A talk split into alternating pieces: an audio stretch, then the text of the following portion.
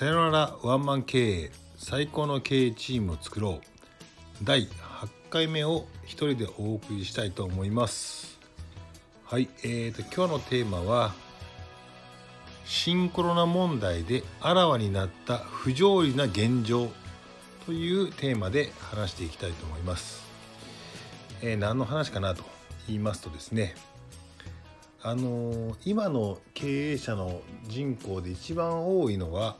段階の世代のちょうど70歳前後の人だという統計データがありましてこの人たちが昔より元気だから引退しようにも引退してません問題っていうのがあるんですね。でちょうどこの70歳ぐらいの経営者の人の息子さんっていうのは40歳ぐらい40歳ぐらいだから本来は経営者、えー、社長になってもいいんだけども、えー、っとまだ渡しきれてませんというような話があるんだけどもまあ今回のコロナでねこれがねガラッと変わったねという印象を持っています。どういうことかというと今までその70歳ぐらいの経営者の人がなぜ渡せなかったかなぜ渡せなかったかというとやっぱ自分の息子ぐらいの世代だと俺が苦しかった時はなみたいななにわ節の話が伝わらない世代になってたりもしますしあとね抽象度が高い話に関してはめちゃめちゃ勉強になるんですけどね。勉強になるしなるほどなるほどって言ってもらえるからその社長たちもまだまだ俺は必要なんちゃうかと。いうふうにまあ思ってた。し、えー、それに甘えてた。っていうのも実際あるんじゃないかなというふうに思います。だけどね今回コロナのこの問題が起こったでしょ。起こった時に何が起きたかというとじゃあ事務所に来なくても仕事できる人はテレワークでやりましょうというふうな話になった時に有事の時っていうのはうるさい黙れって言ってでもトップが命令を下さないといけないんですよ。命令を下さないといけないということは命令を下すということはある程度オペレーションの細部に関しても分かっていないと命令っていうのは下せないんですよ。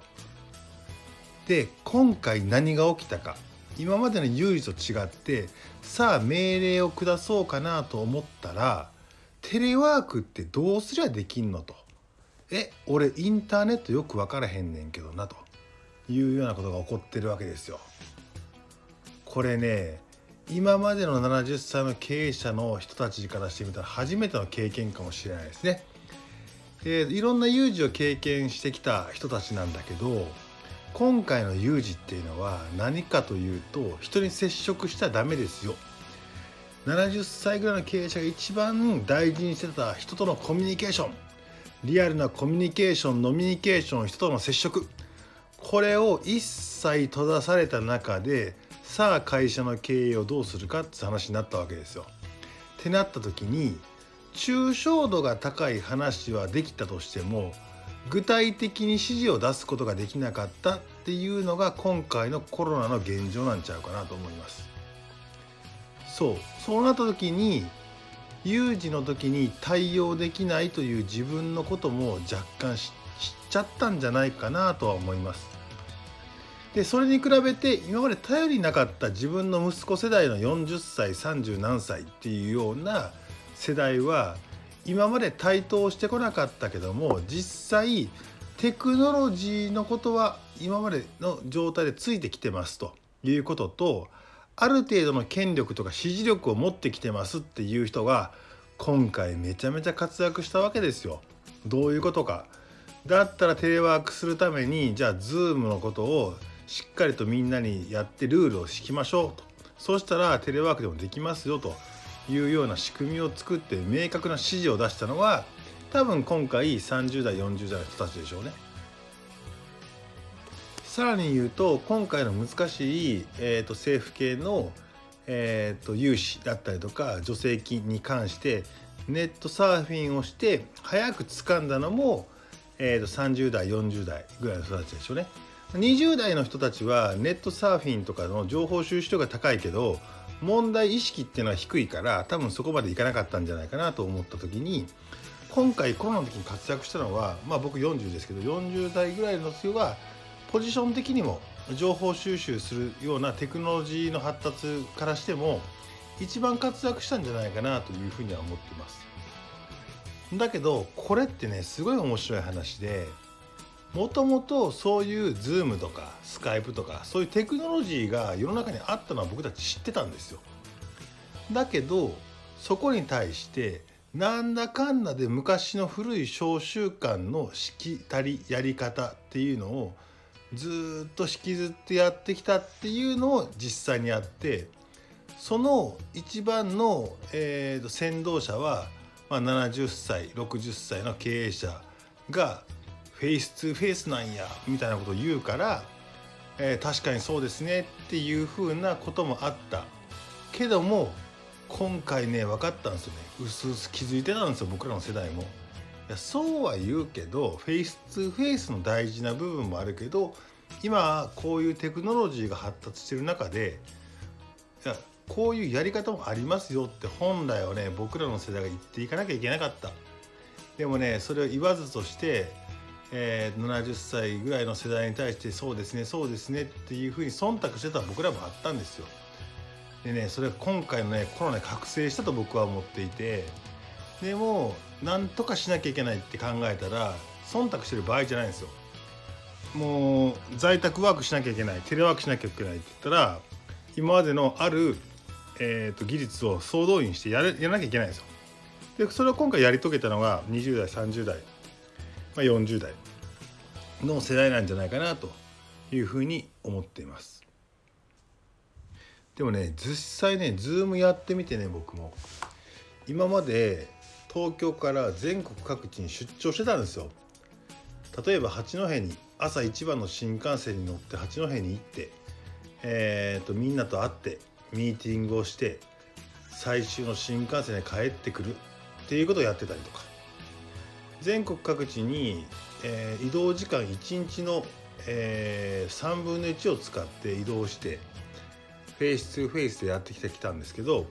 ここに制限がかかった瞬間にその制限をかかった中で最大限同じようなリアリティを持ってできないかなと考えて Zoom というようなツールを使ってみた時にあれもしかしたら行かなくても同じようなリアリティ埋めるんちゃうかと思ったりとか逆に Zoom の方がこういう機能からしてみたら長けてるんじゃないかなっていうこともいろんな発見があったんですよね。これはね今いろんな人が経験してそうだそうだっていうふうに言ってくれてると思うんですけどもうそう考えると確かに家に34週間今こもってるんでまあ面白くないなという部分はあるんですけどえ今まであんだけ朝起き早く起きて出張して夜遅く帰ってきた自分何なんだろうなというふうに実際思う自分もいます。でも確かにリアルに会ってリアルに喋ってこれはすごい大事。大事だと思うけど絶対全てをそうしなきゃいけませんかっていう話に対してはクエスチョンだなというのをこの3週間で考えてるっていうことは今後どんどんどんどんこういうリアルに会うべきなのかリアルじゃなくてネットでいいのかっていうことがもっともっと研ぎ澄まされていくよねっていうふうに思います。本当にねでも楽なんですもん朝ね移動しないっていうこの楽さ。本当にね素晴らしいなと思う。だから一番いいのは朝出社しない朝出張しない状態で土曜日日曜日いろんなとこ行ける。この状態とか最高だなと思っててもう世の中は変わり始めてたんだなっていう感じですよね。これね多分全てが変わりますよ。あのマーケティング的に言ったら集客のやり方も変わる。セッションのやり方も変わる。契約に対して向かう感じも変わる、えー、アフターメンテナンスの感じも変わる。もう全部変わっていきますね。完全に変わる。なんかそれを思って経営者の人はこれから絵を描くべきだなというふうに思うしこういうツールに関して対応できない経営者は今後どんどん死んでいくなっていうのは実感として思います。あの今まで成功体験があったえー、アナログ時代の経営者であればあるほど今後どんどんどんどん死んでいくっていうふうに思いますね。だから今そこに対してチェンジしなきゃいけないなという時代がコロナによってもたらされたなというふうに思っています。ということで、えーと、今回第8回目は終わりにしたいと思います。えっ、ー、とレターいろいろ頂いてるんですけどごめんなさい。レターってねこれ匿名になってるんで誰かなっていうのは分かんない匿名の人は匿名でいいんですけど名前を書いていただくとあその人からのメッセージだなと思うとちょっと面白い回答もできるのでえー、っとこのレターは匿名だということを分かってレターいただけるとありがたいです。よろしくお願いします。